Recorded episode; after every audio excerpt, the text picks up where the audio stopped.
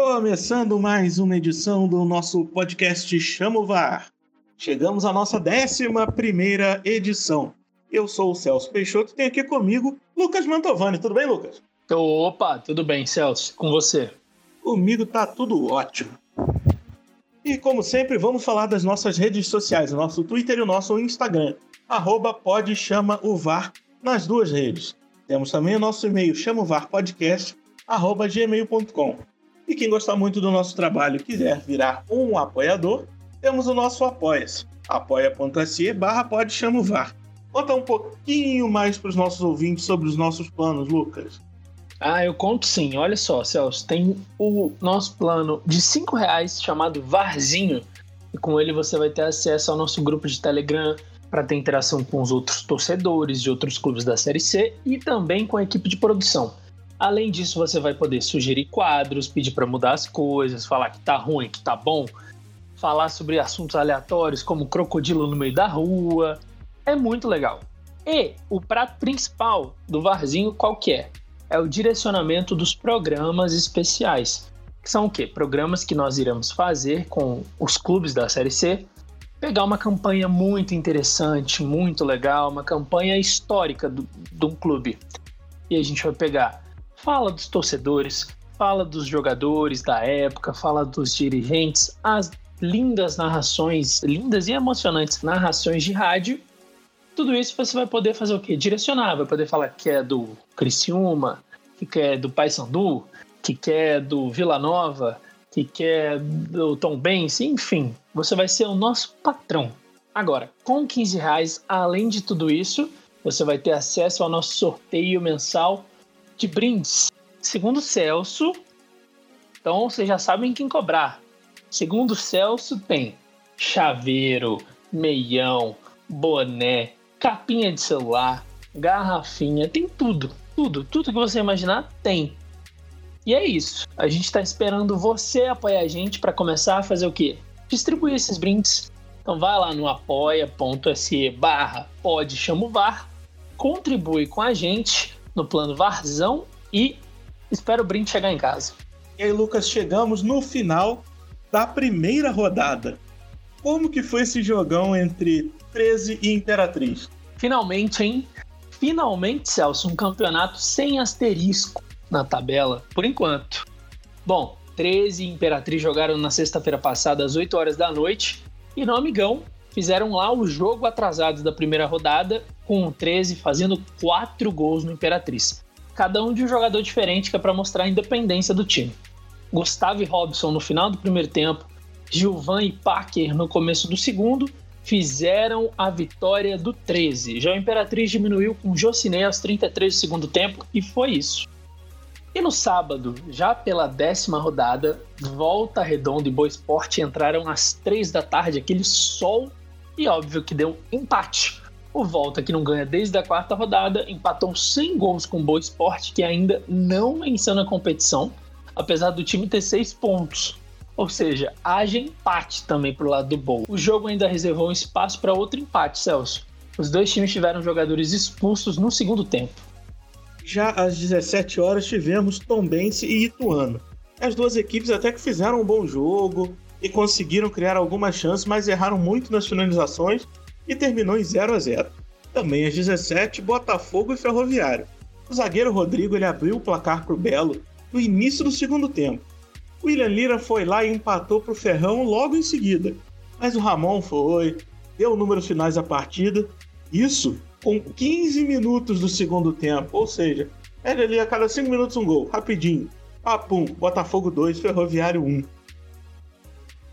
Já às 19, Remo e Jacuipense entraram em campo e, se o primeiro tempo foi fraco, o segundo tempo do Leão foi muito bom parece que o Bonamigo ele só libera o time para jogar no segundo tempo.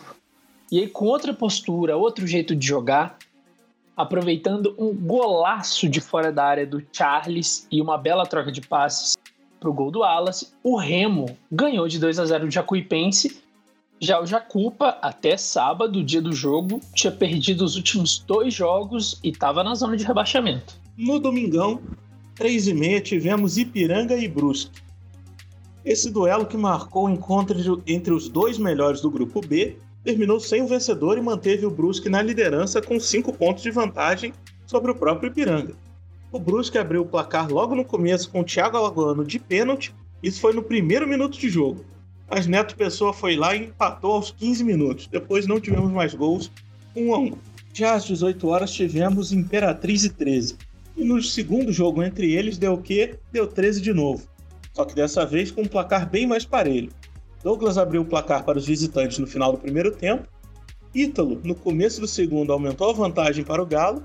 Imperatriz descontou no final do jogo com Giva, ele mesmo, aquele que é amigo do adulto Ney, e mete gol demais. Também às 18, Santa Cruz e Paysandu. Sabe quem decidiu, Lucas? Ele, Pipico.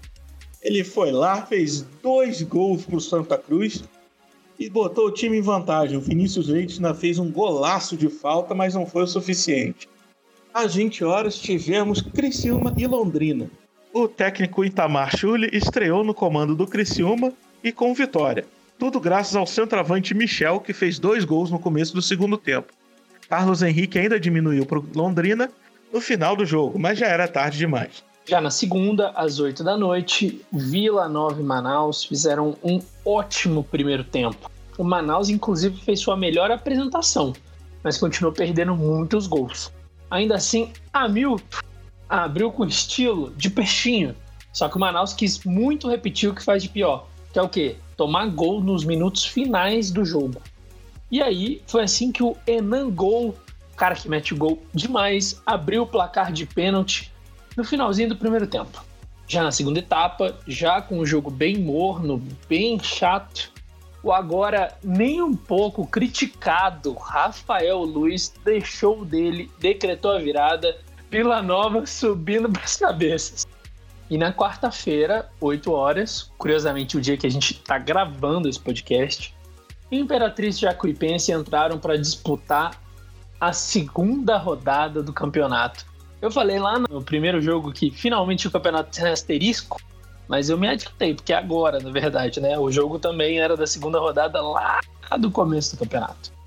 Mas enfim, Imperatriz entrou e entrou bem no começo do jogo, fez 1 a 0 com o Wesley, só que o Jacuipense foi lá, empatou com o Thiago e virou com o Eldair. Final de jogo, Jacuipense 2, Imperatriz 1 situação cada vez mais complicada para o Imperatriz, enquanto o Jacuipense respira aliviado, tá um ponto do G4.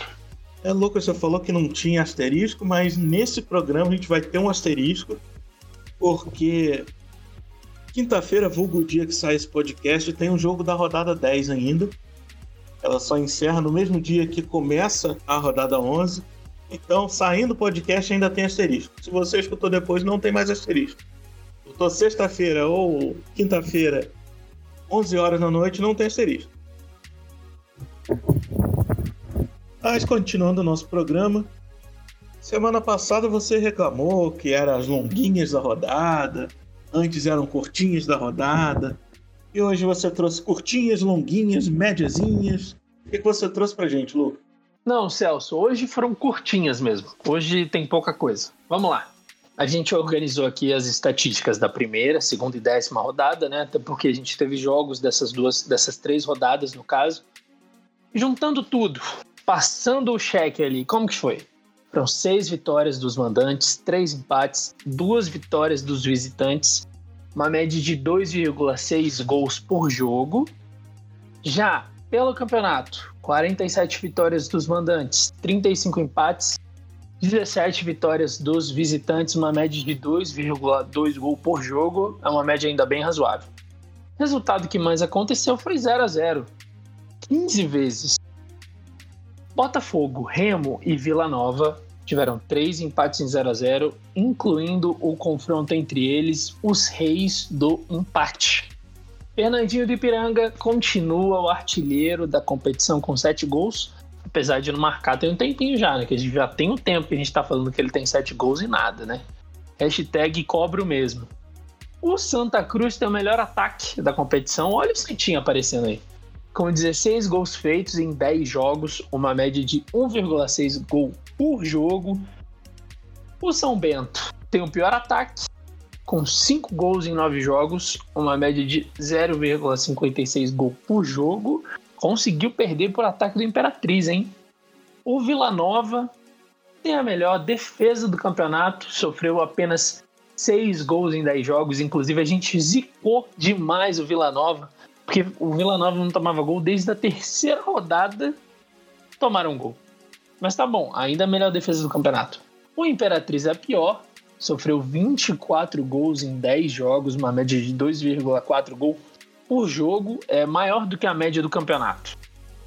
E o Vila Nova e o Brusque não perdem desde a terceira rodada. Mas nos detalhes, o Brusque leva vantagem porque o time jogou dia 20 de agosto, enquanto o Vila jogou dia 22. Mas tá aí dois times que fazem muito tempo que não perdem.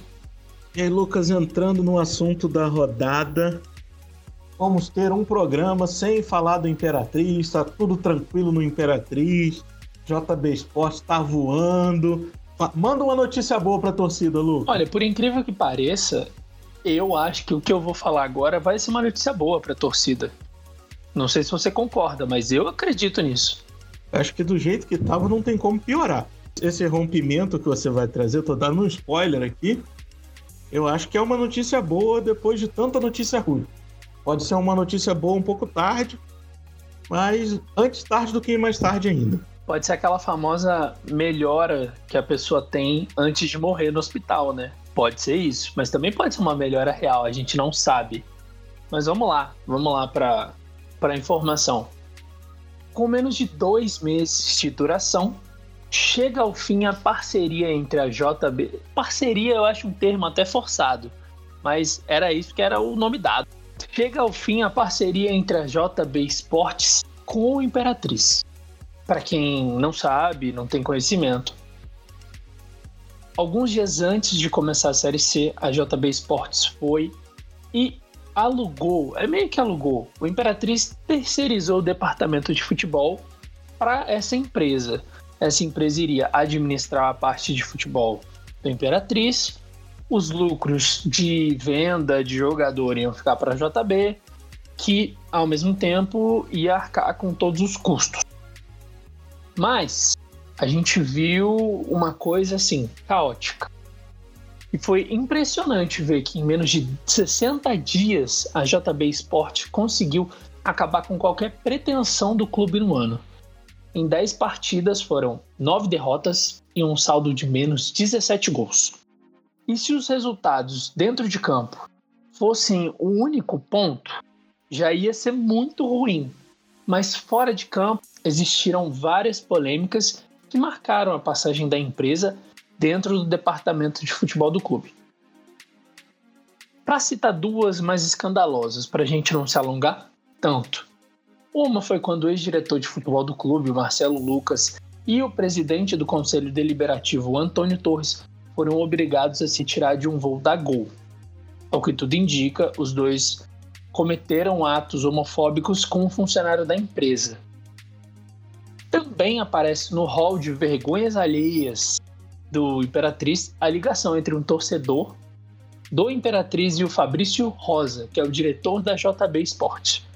Nele, o Fabrício chama os torcedores de meia dúzia de filho da. Não bastasse tudo isso, muitos jogadores eram da empresa. Então, se a empresa vai embora, os jogadores também vão embora do clube. Hoje, o Imperatriz conta com 16 jogadores que firmaram um acordo para jogar na quarta-feira e no domingo. Depois de domingo, a gente não sabe como que vai ser, não sabe se eles continuam, se eles vão embora. A gente não tem a menor noção. Além disso, além de só tudo isso, o Imperatriz ele tá respirando por aparelhos na Série C. O clube tem 10 pontos de diferença para a zona de rebaixamento. Então, assim, é uma situação muito complicada. A probabilidade maior é que o clube caia para a Série D, infelizmente.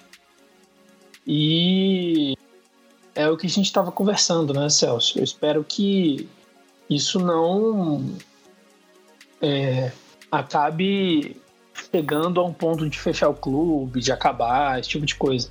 Tomara que não, é um clube muito importante para o estado, é um clube muito importante para a cidade. A gente sabe que tem muita gente apaixonada por esse clube, mas tá bem difícil a situação lá.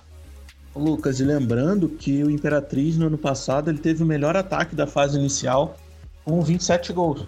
Você vê o time esse ano com essa dificuldade de fazer gols, uma campanha ridícula, ris irrisória, né? não, não tem adjetivos para falar como o Imperatriz está esse ano. Lembrando também que no ano passado chegou a disputar o mata-mata para subir. Ele perdeu o jogo nas quartas de final, não conseguiu subir. Ele perdeu para o Juventude. Ou seja, por um jogo, ele não estava na Série B. E por causa desse deslize desse ano, ele pode ir para a Série D. Vai ser quase impossível, é quase impossível o clube conseguir se livrar desse rebaixamento. Mas a gente tem que lembrar que a Série C é uma competição muito parelha e muito dinâmica. Então, o Vila Nova, que estava fazendo uma campanha de empata e ganha, empata e ganha, empata e ganha, que não é uma, não é uma campanha extremamente espetacular, está em segundo lugar no, no grupo A. Né? O Remo, que também vinha fazendo uma campanha de muitos empates, também está em terceiro lugar hoje com três vitórias. Então, existe uma possibilidade. A questão é que a gente não vê, pelo menos eu não vejo, o Imperatriz tendo condições de fazer isso, muito por conta do extracampo. Se fosse um clube que tivesse nessa situação, mas que não tivesse passando por tudo que está passando extracampo, isso talvez fosse minimamente plausível. Agora, com toda essa confusão, eu acho que fica muito mais difícil. Ô, Lucas, e esses clubes que você falou, Vila Nova, o Remo, 13 que não ganhava até pouco tempo atrás, até duas semanas atrás não tinha uma vitória. Eles estavam irregulares, mas eles estavam mostrando um futebol que não condizia com a posição deles na tabela. Eles estavam mostrando um futebol capaz de ganhar. A gente sabia que uma hora ou outra eles iam conseguir uma vitória, embalar e ia conseguir chegar lá em cima. O Imperatriz não mostra isso. Mostra que aquele time que todo adversário entra achando que conseguiu três pontos. É o três pontos fácil. Se não conseguir vencer o Imperatriz, é crise. Por isso que eu acho que é muito difícil. O time tem 3,3% de aproveitamento.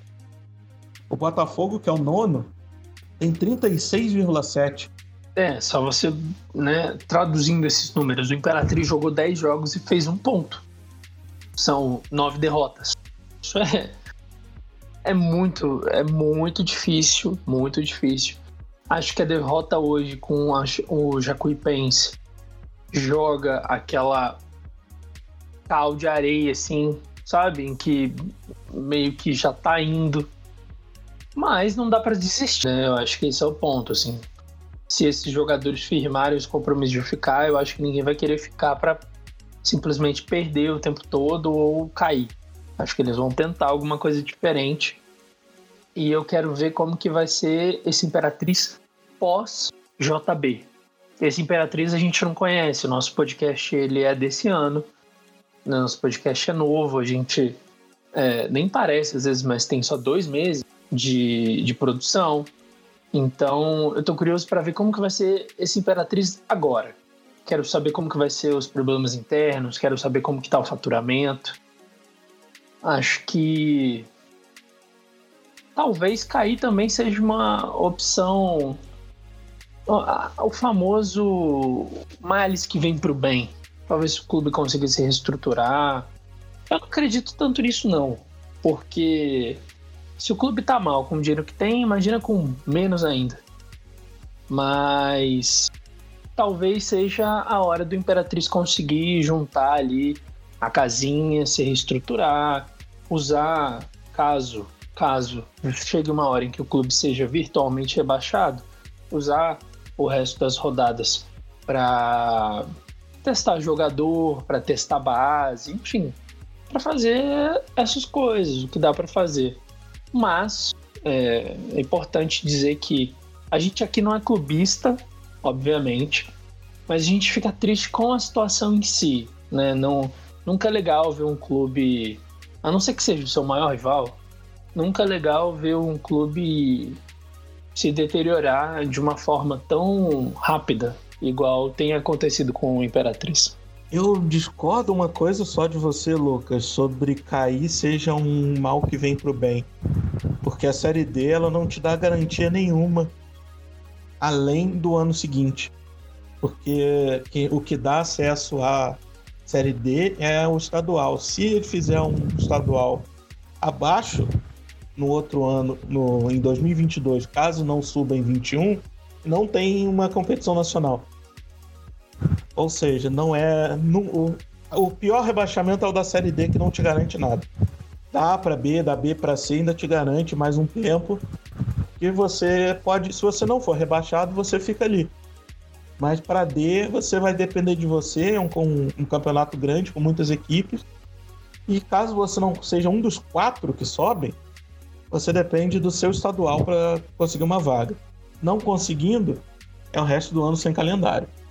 Não, com certeza. Eu, eu só falei que as pessoas tendem a usar essa retórica né, do mal que vem por bem, do cair para conseguir se reestruturar, mas eu também não acredito nisso.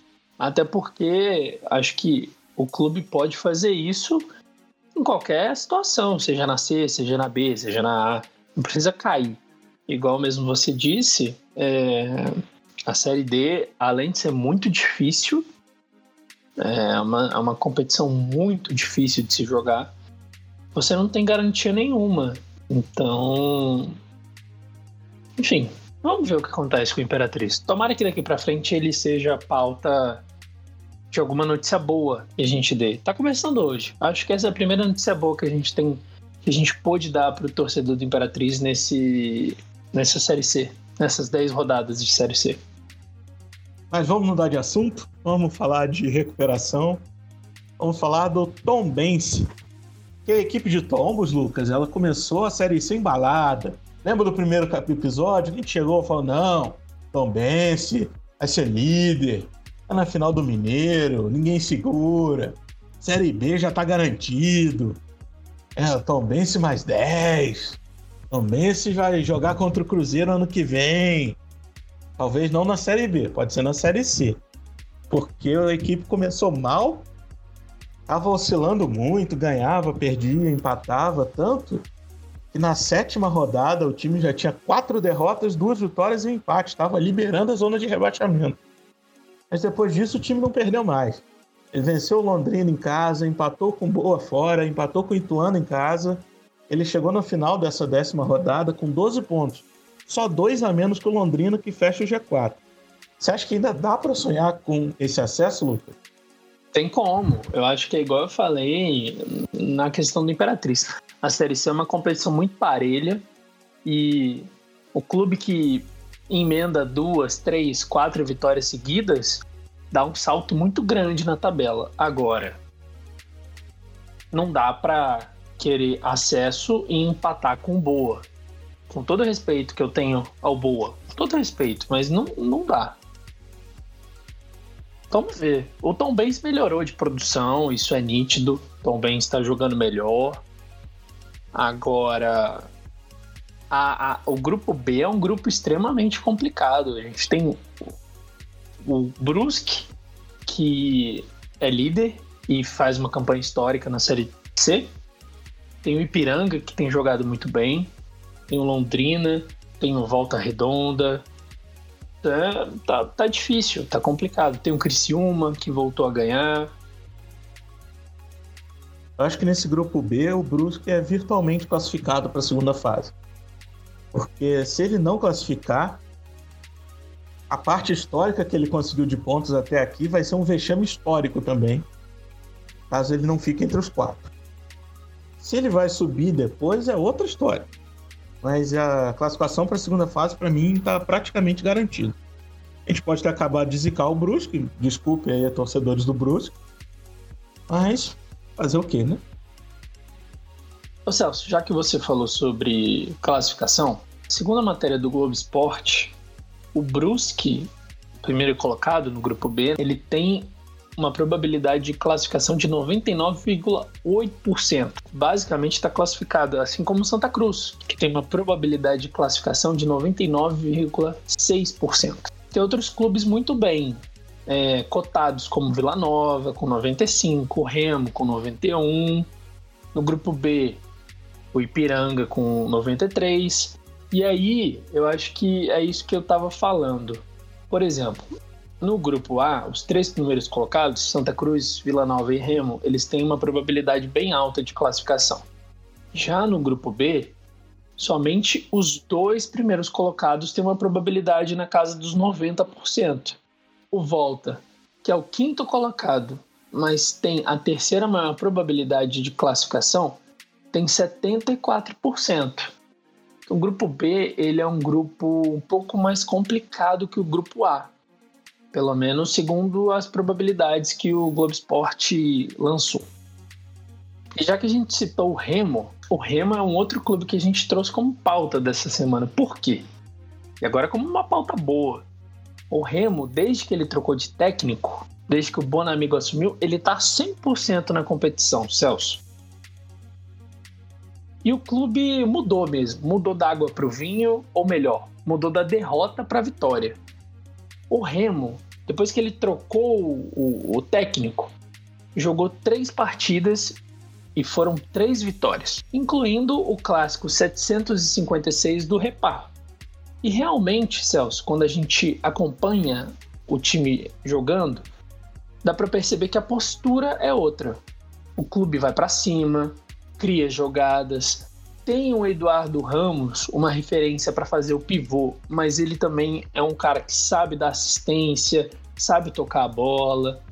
E o Remo tá, tá jogando muito bem. Inclusive, eu me arrisco a falar que hoje o Remo apresenta o melhor futebol do grupo A. Tá dando gosto de assistir. A questão é que a equipe não tem uma constância tão grande dentro da própria partida. Geralmente o Remo começa o jogo um pouco mais sonolento. A primeira etapa é, é bem mais tranquila. E aí o time volta muito bem do intervalo. Foi assim, inclusive, que o time fez três gols contra o Paysandu. Então, é um time que vem crescendo muito de produção com o Bonamigo desde que ele assumiu. É um clube para a gente ficar de olho, que pode chegar bem na, na segunda fase. Lucas, e fato importante do Remo é que essa subida dele no G4 aconteceu praticamente no mesmo momento em que o Paysandu desceu do G4. O Paysandu que ele tem 11 pontos, igual o Botafogo, que está na zona de rebaixamento, enquanto o Remo está subindo lá em cima. A freguesia, como se é que a gente pode dizer assim, do Remo para o Paysandu era grande. A, a zoação entre os torcedores era, era constante porque o Remo não conseguia vencer o Paysandu há vários jogos. Parece que mudou isso tudo e o Remo tá ali. O Remo tá rumo à Série B. É, o, o clássico, inclusive, foi uma chavinha de virada. O Remo disputou uma rodada antes já com o Bonamigo, fez dois gols, se eu não me engano, mas a, a afirmação do clube veio depois do repar. No repar deu para ver que a postura do clube tinha mudado, a postura do Remo era outra. Era um clube que ia muito mais para ataque. E agora falando de 13, o 13 até que demorou para conseguir a primeira vitória. Mas depois que venceu o clássico tradição, o time deslanchou. Os mais supersticiosos vão dizer que o mês de outubro que chegou para deixar o Galo imbatível. Outros dirão que o time já vinha jogando bem, mas não conhecia as partidas no detalhe. O importante é que os resultados estão chegando, Lucas. E o time conseguiu dar um salto de nono para quinto em uma semana. E a relação dos resultados com os meses não para por aí, Lucas. Calma aí. Em setembro, esse time jogou quatro partidas e teve quatro empates. Já em agosto foram três partidas e três derrotas. Eu não sou muito supersticioso, mas é aquele negócio. Eu não acredito em bruxas, mas que elas existem, existem. Você confia nessa superstição dos meses, que outubro que tá vindo para ser só vitórias, que agosto foi só derrotas, setembro foi só empate, ou é a mais pura coincidência? Ô Celso, eu acredito que o 13 já vinha fazendo boas partidas, mas os resultados mas os resultados não estavam aparecendo. Tem o, o Galo tem um bom time, não joga mal, tem um, um esquema bem fechadinho de contra-ataque, com a galera rápida pelas pontas, o Douglas joga muito bem. Apesar de ter visto, inclusive, uma informação, não lembro de quem, não me recordo, de que o Douglas até agora ele jogou apenas 90 minutos em uma partida. Isso é complicado, né? Porque ele é um jogador muito importante, acaba sendo substituído todo jogo quase. Mas acho que o 13 tem tudo para continuar seguindo assim nesse caminho de vitórias, alguns empates aqui, outros lá, porque é um time que joga bem, é um time bem treinado.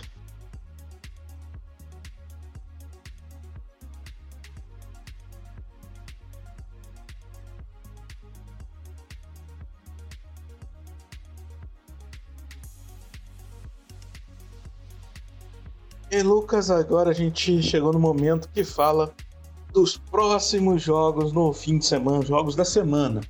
Você lembra quanto tá o nosso placar, Lucas? Olha, então, na última rodada eu acertei 5 palpites, estou com 30 palpites corretos, enquanto Celso acertou 6 palpites, também está com 30 palpites corretos. Eu continuo ganhando porque eu acertei antes os 30. O critério de desempate vai para mim, porque eu acertei mais palpites em uma rodada. O único que acertou seis fui eu. Mas, quinta-feira, 15 de outubro, vulgo o dia que sai esse podcast, às 20 horas, temos São Bento e São José. Eu acho que dá empate, Lucas. Eu vou de pentão a transmissão desse jogo é pelo Maicujo. E o jogo é encerramento da décima rodada, porque no mesmo horário, às 20 horas, no mesmo dia, na quinta-feira, vulgo dia que sai esse podcast, abre a décima primeira rodada com Ituano e Volta Redonda, transmissão do Dazon. Eu acho que esse jogo da Volta Redonda, Lucas. Também da Volta Redonda.